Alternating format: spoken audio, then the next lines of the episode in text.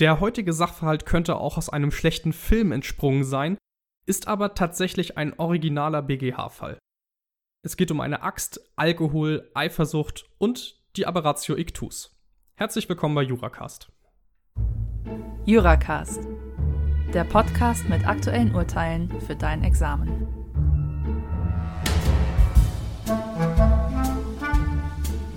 Mein Name ist Lasse und ich stelle euch heute das BGH-Urteil 4 STR 369 aus 08 vor, das ihr abgedruckt findet in der NSTZ 2009 Seite 210 und in der Rü vom Dezember 2008.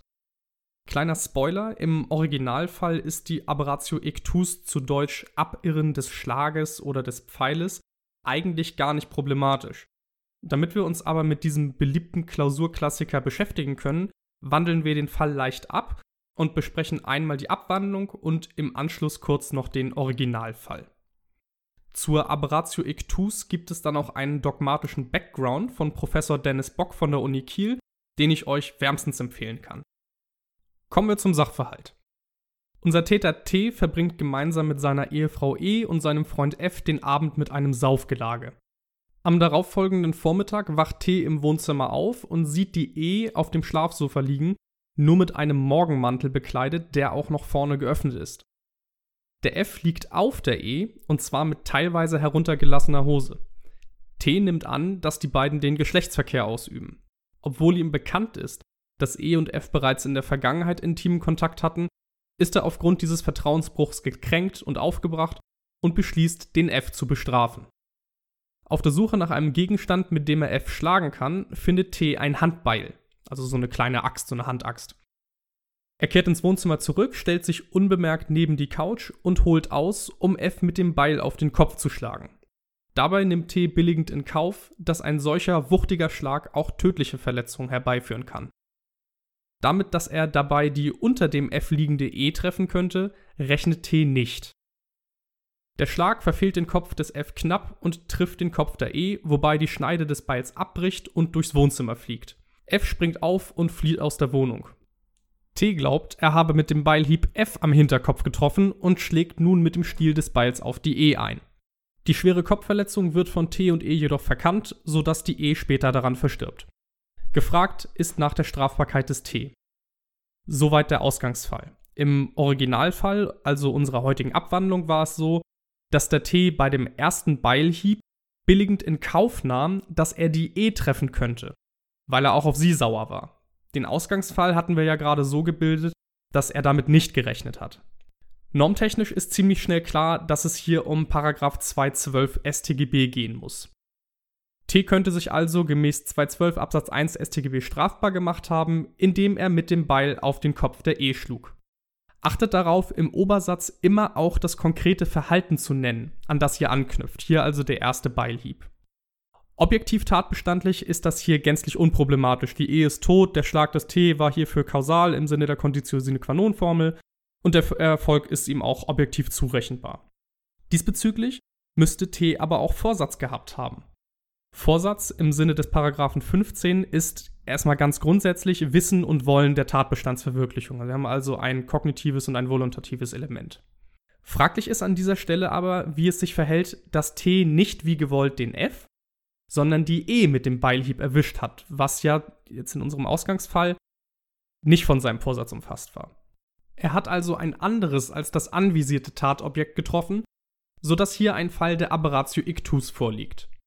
Sind bei einer Aberratio ictus das anvisierte und das getroffene Tatobjekt ungleichwertig, also zum Beispiel Mensch und Sache, so ist unumstritten, dass auf diesen Fall 16.1.1 angewendet wird, mithin der Vorsatz des Täters entfällt. Im Falle der Gleichwertigkeit der Tatobjekte ist die Anwendung des 16 hingegen umstritten und genau so liegt der Fall ja hier. Die beiden wichtigsten Ansichten, die ihr euch hierzu merken solltet, sind einmal die Gleichwertigkeitstheorie und die Konkretisierungstheorie. Letztere ist herrschende Meinung und wird auch Versuchslösung genannt. Daneben gibt es noch einige weitere Ansichten bzw. Differenzierungen innerhalb der Ansichten, auf die möchte ich hier aber zwecks Übersichtlichkeit nicht eingehen. Die wesentliche Frage ist ja, wenden wir 16.1.1 an oder nicht? Vertreter der Gleichwertigkeitstheorie wollen das nicht tun und wie beim unbeachtlichen Motivirrtum bei Gleichwertigkeit der Tatobjekte den Täter wegen Vollendung bestrafen. Sie argumentieren, der Täter habe ja das Rechtsgut Leben schädigen wollen, was er dann auch getan hat. Im Gesetz sei das Erfordernis einer Vorsatzkonkretisierung, hier war der Vorsatz auf F konkretisiert, nicht zu finden. Also es lässt sich einfach nicht im Gesetz anknüpfen, dass diese Vorsatzkonkretisierung da stattfinden soll, sodass es bei der Aberratio Ictus darauf auch nicht ankommen könnte. Vertreter der HM halten dagegen und sagen, man könne dem Täter keinen Gattungsvorsatz unterstellen, also einen generellen Vorsatz bezüglich des hier betroffenen Tatobjektes Mensch.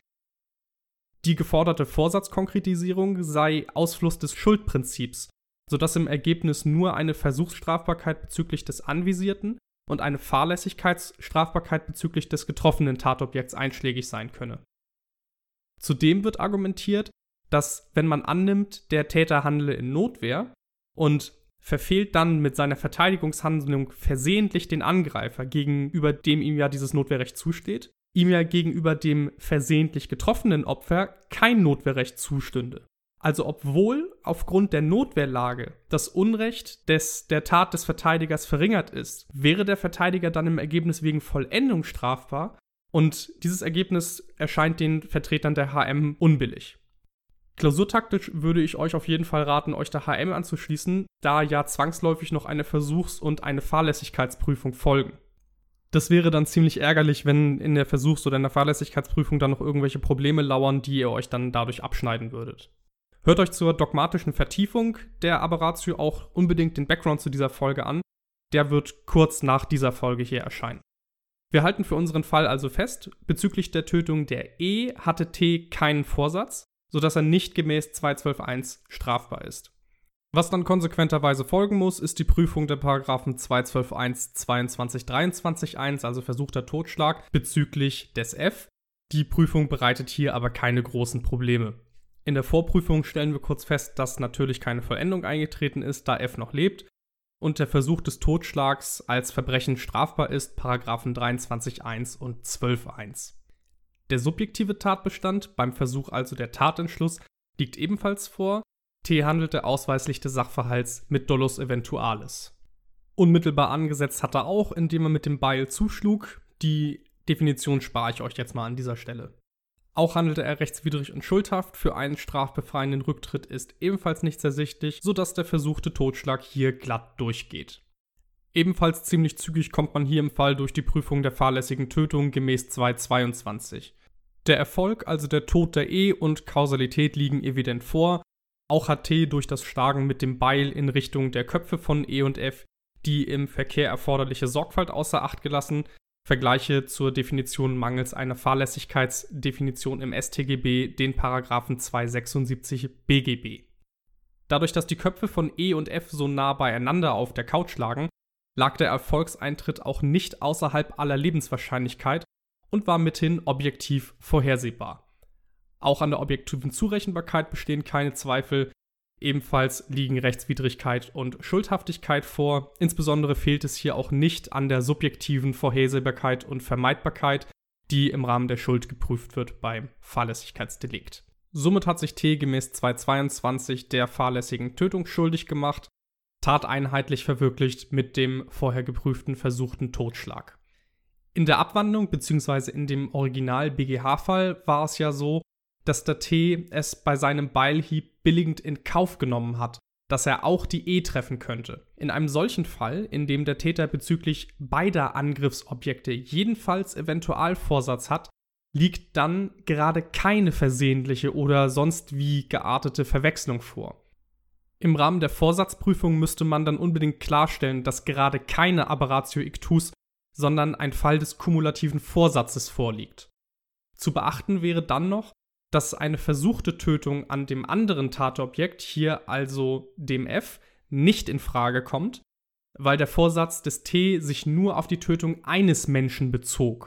Kleiner Fun Fact zum Schluss: Der BGH musste schon mal einen ähnlichen Fall zum kumulativen Vorsatz entscheiden, in dem es ebenfalls um so eine Eifersuchtsgeschichte ging. Den findet ihr in der NJW 1986 Seite 2325 oder in der Entscheidungssammlung BGH ST 34. Band Seite 53. Wenn ihr mal was zum Schmunzeln zwischendurch lesen wollt, schaut euch den Fall mal an. Manchmal wundert man sich echt, was bei einigen Menschen im Kopf abgeht. Ich hoffe, ihr konntet aus der heutigen Folge etwas mitnehmen. Checkt auch unbedingt den Background zu dieser Folge. Für Fragen, Lob und Kritik erreicht ihr uns auf Facebook, Instagram oder auf unserer Website examspodcast.de. Ansonsten sage ich danke fürs Zuhören und bis bald.